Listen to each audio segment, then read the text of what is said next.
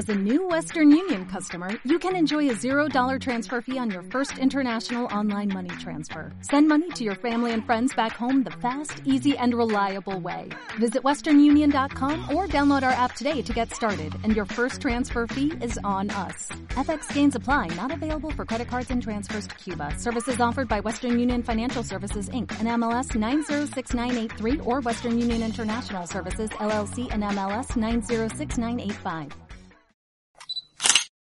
Fui hacia la fotografía porque parecía la manera perfecta para hacer notar la locura de la existencia de hoy. Robert Mapplethorpe.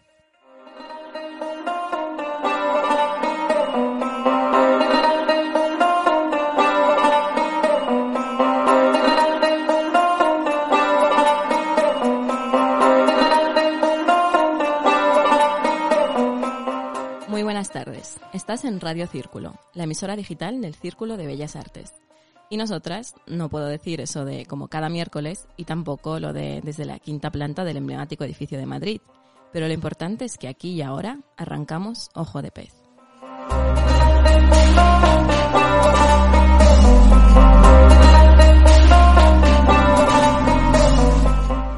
Ojo de Pez es el espacio de Radio Círculo que dedica 30 minutos, cuando la vida le deja, al arte menos sonoro de todos los tiempos, la fotografía.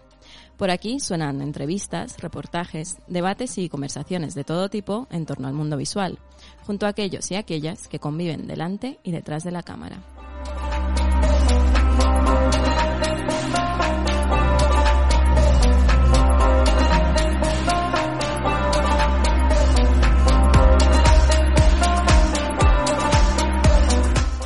En este episodio de Ojo de Pez nos visita Clara González Cano, colaboradora de Ojo de Pez que dirige Sinestesia, la sección en la que nos adentramos en la relación entre la fotografía y la psicología. Aquí tratamos de dar respuestas a muchas de las preguntas que nos genera el universo visual, poner a prueba a nuestras y a vuestras mentes dentro de lo que nos permitan las ondas de la radio y romper todavía más la distancia entre imagen y sonido. Todo esto lo hacemos de la mano de Clara en Sinestesia.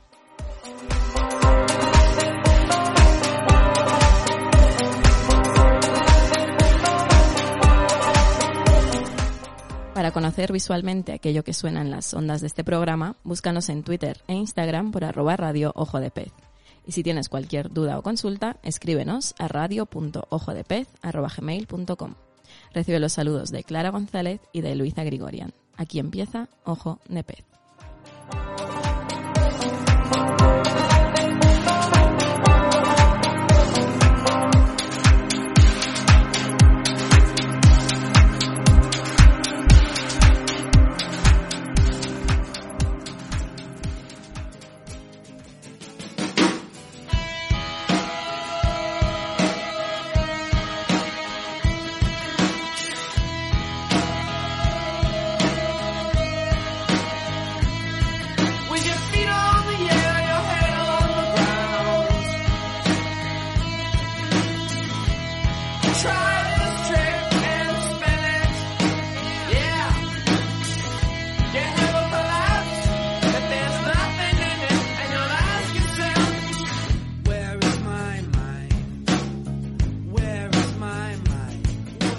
Buenas tardes, Luisa.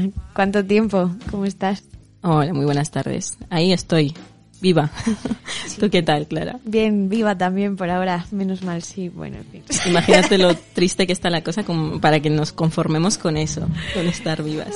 La verdad es que sí. Bueno, pues hoy te traigo un tema que, bueno, espero que te resulte interesante tanto a ti como a nuestros oyentes. Em, quería hablar un poco pues de los psiquiátricos y de la enfermedad mental grave, eh, sobre todo de pues, los trastornos psicóticos, ¿no? Que es lo que más así pues asusta o Mm. bueno, estas cosas. A los oyentes no sé, pero a mí definitivamente me interesa. Bien, bien. Con que te interese a ti, a mí ya me, me vale.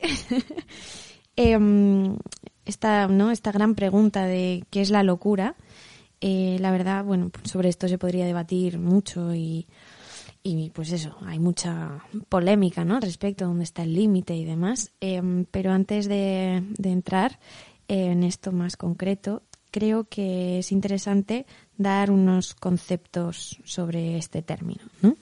eh, antes de nada hay que tener en cuenta que los conceptos de locura no surgen al margen de nuestra concepción del mundo. ¿no? Eh, como dice Amparo Belloc, eh, las imágenes que una sociedad o un grupo humano dominante posee acerca de lo que es verdaderamente humano y por extensión de lo normal y aceptado influirán en gran medida a la hora de construir las imágenes de lo patológico. Eh, ¿no? Esto es, siempre tendemos a definir las cosas pues, por oposición a otras. Es- Así las podemos distinguir. Em, una vez dicho esto, vemos como a lo largo de la historia se le ha ido dando una concepción u otra al término de locura dependiendo de las creencias imperantes del momento. Por ejemplo, si nos remontamos a los griegos, vamos a hacer así un, un breve, una breve cronología. Em, pensaban que un enfermo mental era poseído por los espíritus malignos, personificados por las diosas Manía y Lisa. ¿no? A día de hoy, incluso el término manía se sigue empleando. ¿no? Mm. Entonces, desde, desde allí viene. Eh, luego, con Hipócrates, eh, por el contrario, se deja de lado la conceptualización de la locura como maldición o imposición divina y empieza a considerarse desde una perspectiva más eh, naturalista o racional, poniéndola al mismo nivel que la enfermedad física. Eh, luego, con los árabes, eh, se llega a- incluso a venerar a los locos, puesto que los locos se entendían como escogidos de Dios, que son capaces de decir la verdad. Eh, pues no, no- no creo que sea muy difícil imaginar que en este tipo de cultura em, pues se acoge mucho mejor ¿no? a este tipo de personas. Además, también fueron los primeros que empezaron a, a crear centros eh, para el cuidado y protección de estas personas, ¿no? porque claro, es algo muy importante. Em, por contra, ¿no? en, la, en la Europa cristiana, una de las principales cuestiones a la que la Iglesia tuvo que hacerle frente eh, fue determinar si la conducta desviada se debía a, pues, a la santidad o a una alianza con el diablo. Eh, No falla, siempre tiene que haber. eso. Sí, sí, el diablo siempre tiene que estar por ahí. Porque... y fue en el siglo VII eh, cuando la noción de posesión demoníaca cristalizó completamente. ¿no? Eh, bueno, así podemos seguir ¿no? a lo largo de la historia. Y quiero aquí también rescatar que, según Michael Foucault, en, en su libro de La historia de la locura, eh, no fue hasta el siglo XVII eh, cuando esta misma, la locura, llegó a ocupar su posición de, de exclusión. ¿no? Eh, bueno, después de este rollo que te he contado, eh, historia así un también. poquito, bueno, para poner en contexto. Clara Eh, siempre trae la, la base histórica de las cosas. Es una tía que documenta. Es una tía que documenta su conocimiento. Siempre referencias y si pueden ser APA mejor. Bueno, Sí, bibliografía. Bibliografía, mucha. Mucha. Bueno, ya, ya me callo. Eh, creo que, pues eso, que se aprecia, ¿no? Esta idea de, de idas y venidas entre las concepciones de lo que es locura. Y además, claro, las sociedades han atravesado periodos de mayor racionalismo versus periodos de mayor peso de creencias mágicas, religiosas, espirituales, ¿no? Y han encarado la cuestión de la locura, independientemente de estos dos polos, hacia la exclusión o hacia la aceptación. A ver si... eh, aquí es que, claro, yo tengo el, el iconito así y es más fácil de entender, ¿no? Pero bueno. Es decir, en periodos racionalistas se ha podido tender a comprender la locura desde el humanismo o en el otro extremo a rechazarla por irracional, por salirse de lo establecido. Y en los periodos de mayor peso del pensamiento mágico también se ha podido venerar a los locos como mensajeros de Dios o condenarlos por poseídos por el demonio, llegando incluso a temerlos. ¿no? Entonces creo que esto es que es bastante sencillo de comprender cómo ha ido este término en base a estos dos ejes cambiando, ¿no? Este cruce es súper interesante. A ver si somos capaces de como de, de contarlo en audio para que los oyentes se, se lo puedan imaginar también. Vale, eh, pues eh, sí, básicamente os imagináis pues una cruz, ¿vale? En el que el polo de arriba puede ser racionalismo, el de abajo creencia espiritual y luego el horizontal, esto es del vertical. Y el horizontal, en un lado está pues la exclusión, que sería pues tener más miedo a la locura y demás, y en el otro lado pues estaría en el polo contrario pues aceptación o desde una visión más amorosa, por así decirlo, ¿no? Entonces es como que se ha ido moviendo en, en estos en, estos cuatro cuadrantes que, que se generan. Em, creo que así se entiende un poquito mejor, ¿no? Y hoy en día yo creo que estaríamos, pues esto es mi teoría, así, Teorías Más de Clara. Teorías de Clara. Chan chan, sección de teorías de Clara. ¡Uh! En fin, ese gritito igual me lo quitas, por favor.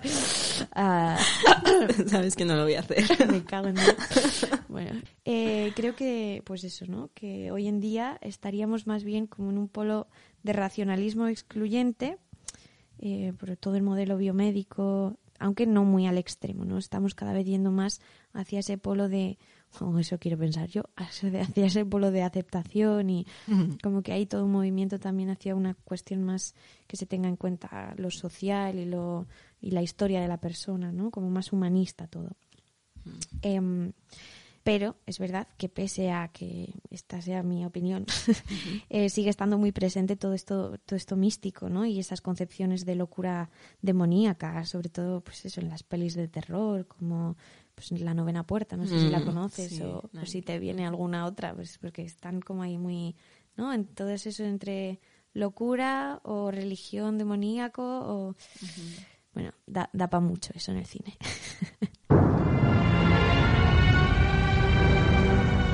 Se le conoce por muchos nombres. Se le teme en muchos lugares.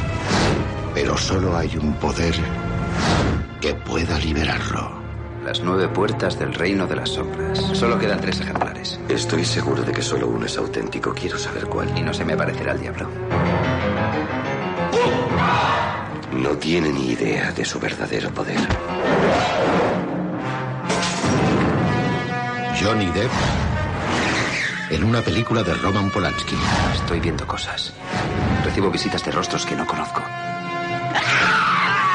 La entrada al infierno se encuentra más allá de la novena puerta. Hay hombres que fueron quemados vivos solo por atisbar lo que usted está a punto de presenciar.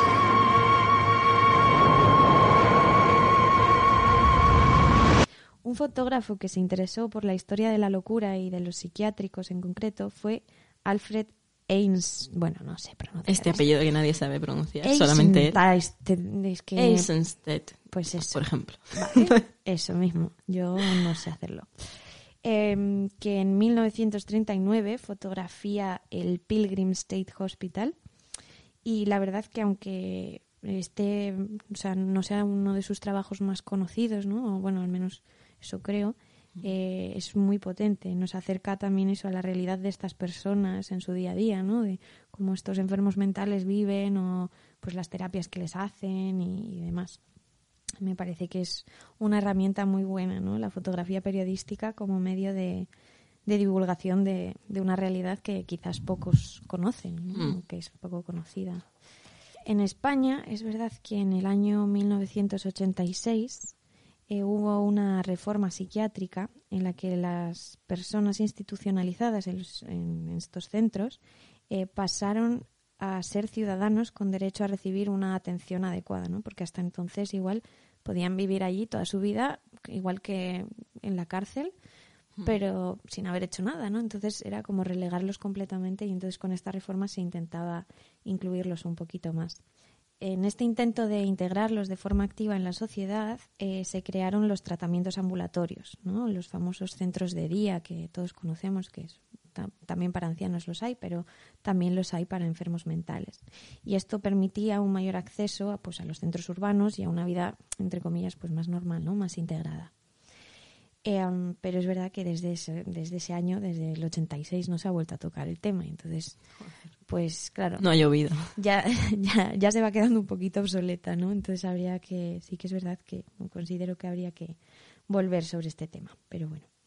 Y hablando de los centros de día, eh, una compañera de clase que trabajaba en uno de estos centros eh, me comentó que uno de los pacientes que estaba allí, em, pues antes de que le diera un brote psicótico, eh, bueno, normalmente las personas antes de que les dé el brote, ¿no? Tienen una fase como que se llama prodrómica y que básicamente es que empiezan a hacer cosas un poquito más raras sin llegar a- al delirio grande o a las alucinaciones tochas, por así decirlo, eh, pues empiezan a tener como alguna señal, ¿no? Y entonces eh, las enfermeras y las psicólogas se daban cuenta de esto cuando esta, este paciente empezaba a dejar cáscaras de mandarina en las encimeras y pues así, ¿no? Pues o frutas o tal.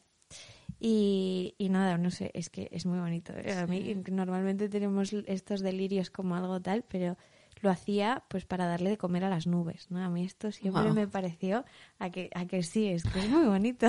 Sí, sí, sí. ¿no? Siempre tenemos ahí ese, mm, no sé, que pues eso, que a veces hay delirios bonitos, ¿no? O sea, bueno, siempre, evidentemente, desde la conciencia de no caer en la romantización de eso. Es verdad que también es muy interesante eso que dices de no romantizar, pero bueno, eso ya hablaremos en otro programa sobre vale. creatividad y locura, que lo tengo ahí apuntado para, para hablar sobre ello. Y, y nada, siguiendo con lo de los delirios, eh, que algunos sí que son, pues, no sé, agradables, por así decirlo, es cierto que la mayoría, pues, no lo son, ¿no? Em, porque al final, eh, esto también cito aquí a otro, eh, a Carlos Castilla del Pino, el delirio, pues, no deja de ser un error necesario. Es una muleta que utilizamos pues, cuando nuestra psique se rompe y para soportar la realidad. O sea que al fin y al cabo el trastorno mental no deja de ser una ayuda, porque pues eso, para poder soportar y eso, ¿no? A veces la realidad es demasiado dura y eh, esto nos, pues, nos ayuda a soportarlo. Se nos evade, ¿no? De alguna manera. Sí, justo. Es una evasión completa, ¿no? De- sí. Em, esto se ve también en la peli de Shutter Island. ¿no? Mm, que de hecho él prefiere que le hagan la lobotomía a vivir con esa realidad. ¿no? Entonces, bueno, ahí también sería interesante el debate entre. No, hay que, entre comillas, ¿no? Hacerle ver la realidad o, o mejor dejarle. Sí, también está. como el, el- lo que te plantea al final, que es como quién está loco, ¿no? En realidad, es, es- esa peli te hace pensar un montón. Sí, sí, a mí, a mí me gusta, ¿eh? A mí me gusta. Tengo una duda, Andrew. Recuperó la cordura una vez. Hace nueve meses y luego recayó. No me acuerdo. Ya lo sé. Empezó de nuevo. Como una cinta que se reproduce en un ciclo infinito.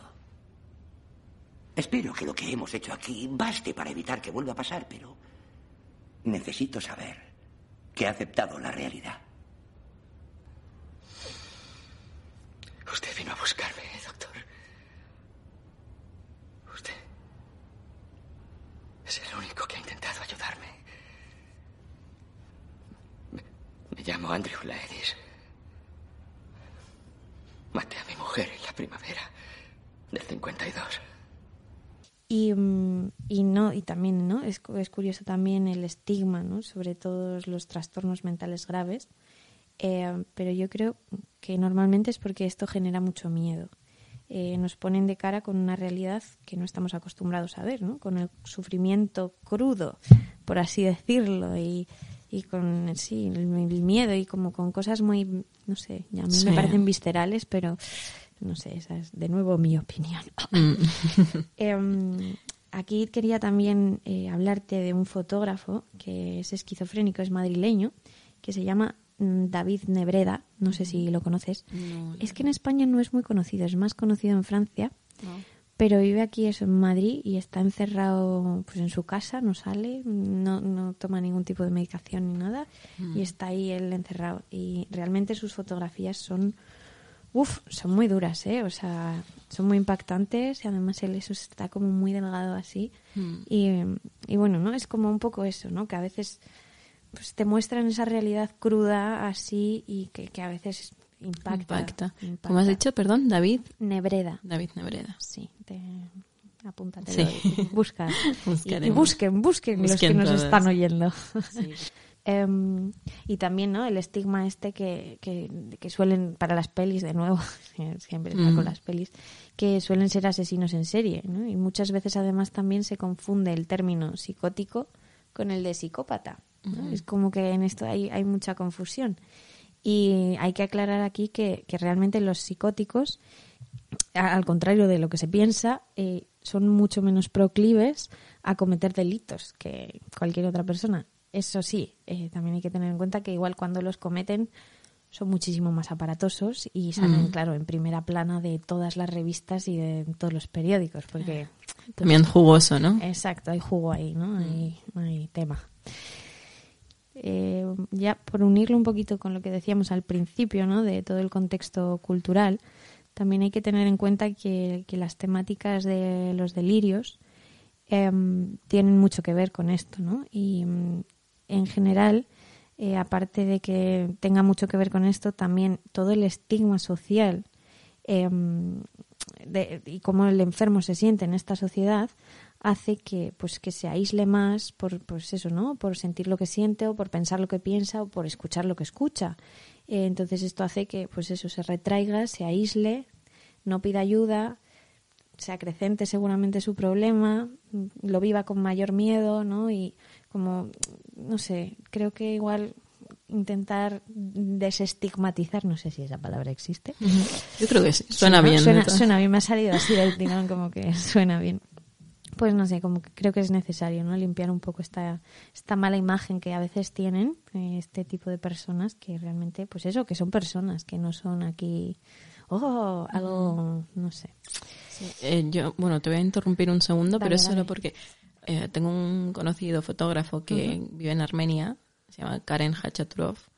Una de sus ideas de proyecto, no sé si la habrá llevado a cabo o no todavía, pero su propuesta era fotografiar a personas que están en centros psiquiátricos y eh, cada retrato lo imprimía, o su idea era imprimirlos y dárselos a estas personas para que ellos encima de ese retrato dibujen su propia enfermedad. Cómo ven ellos su enfermedad encima de su retrato y de su rostro.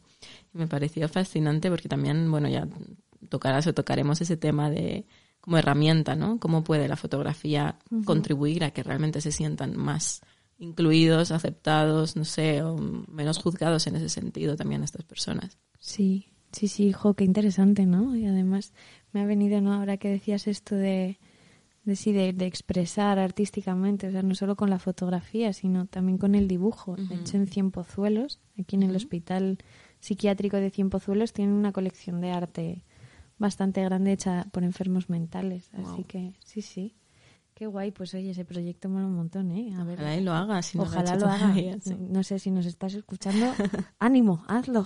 Adelante. Aunque no nos entiendas. pero- Bueno, eso, eso es verdad. ¿eh? Igual, bueno, tú se lo traduces y ya está. Buenísimo. Así que, sí. y nada, ya. Ya te dejo, sí. No, realmente es, eh, ya es para, para acabar. Em, al hilo de lo de los, los delirios, ¿no? Y con el contexto cultural y demás.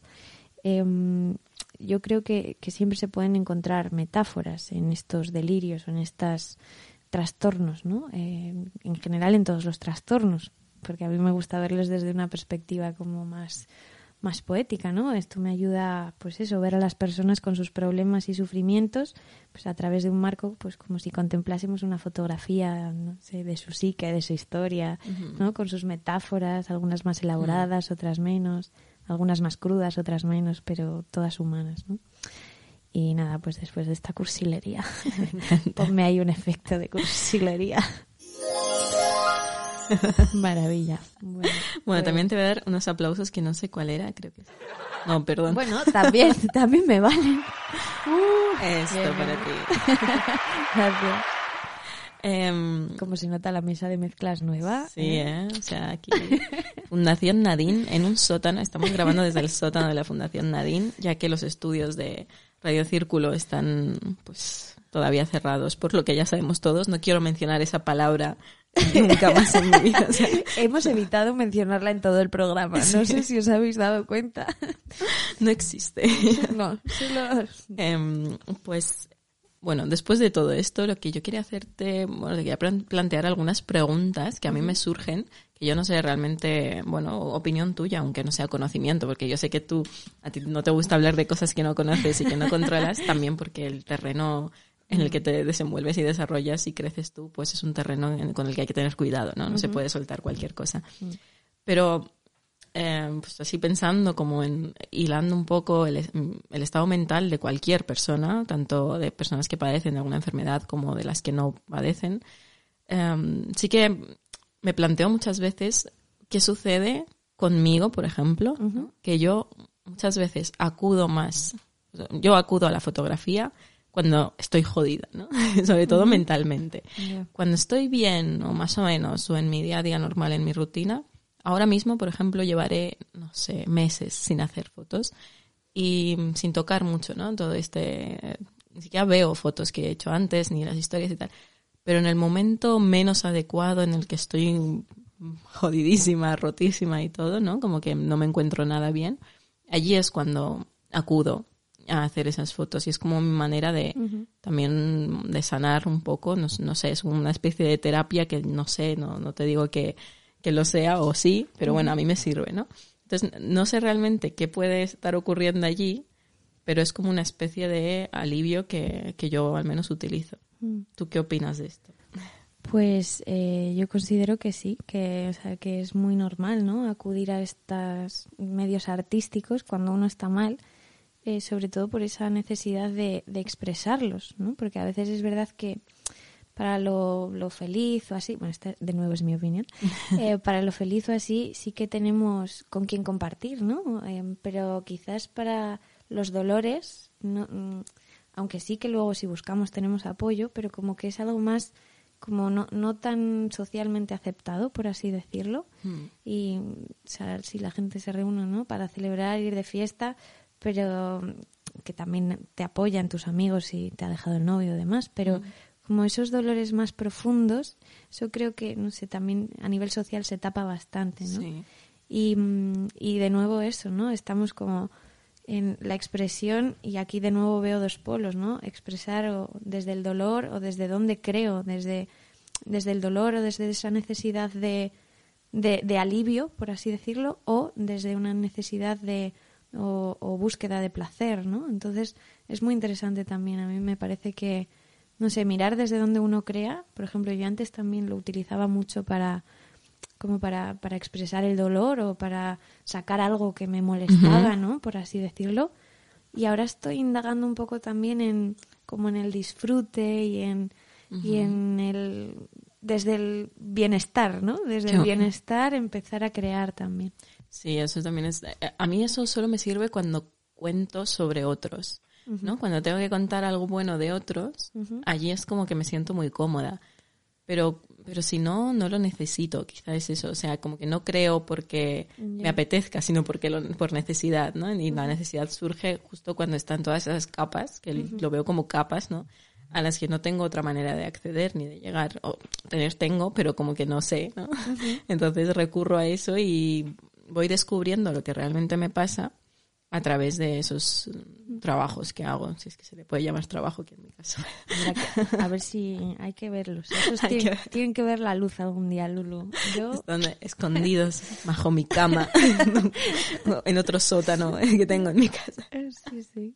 Pues, Yo te quiero preguntar, ¿cómo crees tú que puede ayudar a una persona con alguna enfermedad mental? ¿Cómo le puede ayudar? Eh, no sé, darle una cámara, por ejemplo.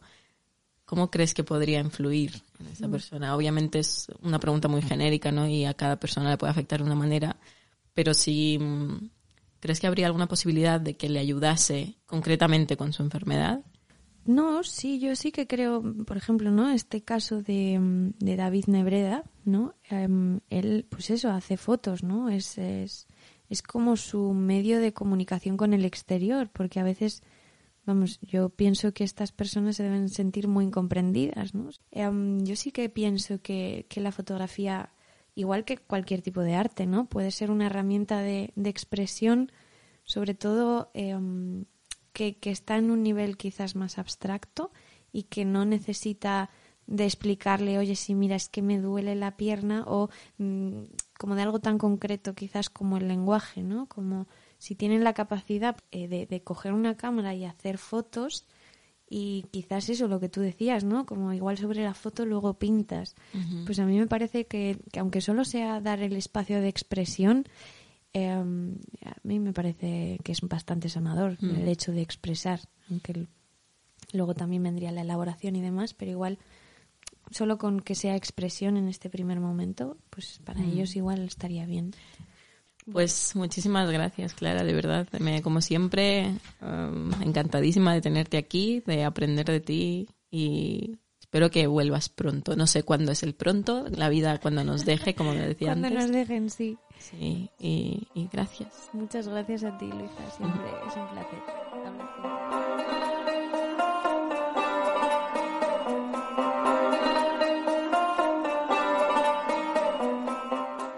Y hasta aquí llega el episodio de hoy en el que nos ha visitado Clara González Cano con su sección Sinestesia.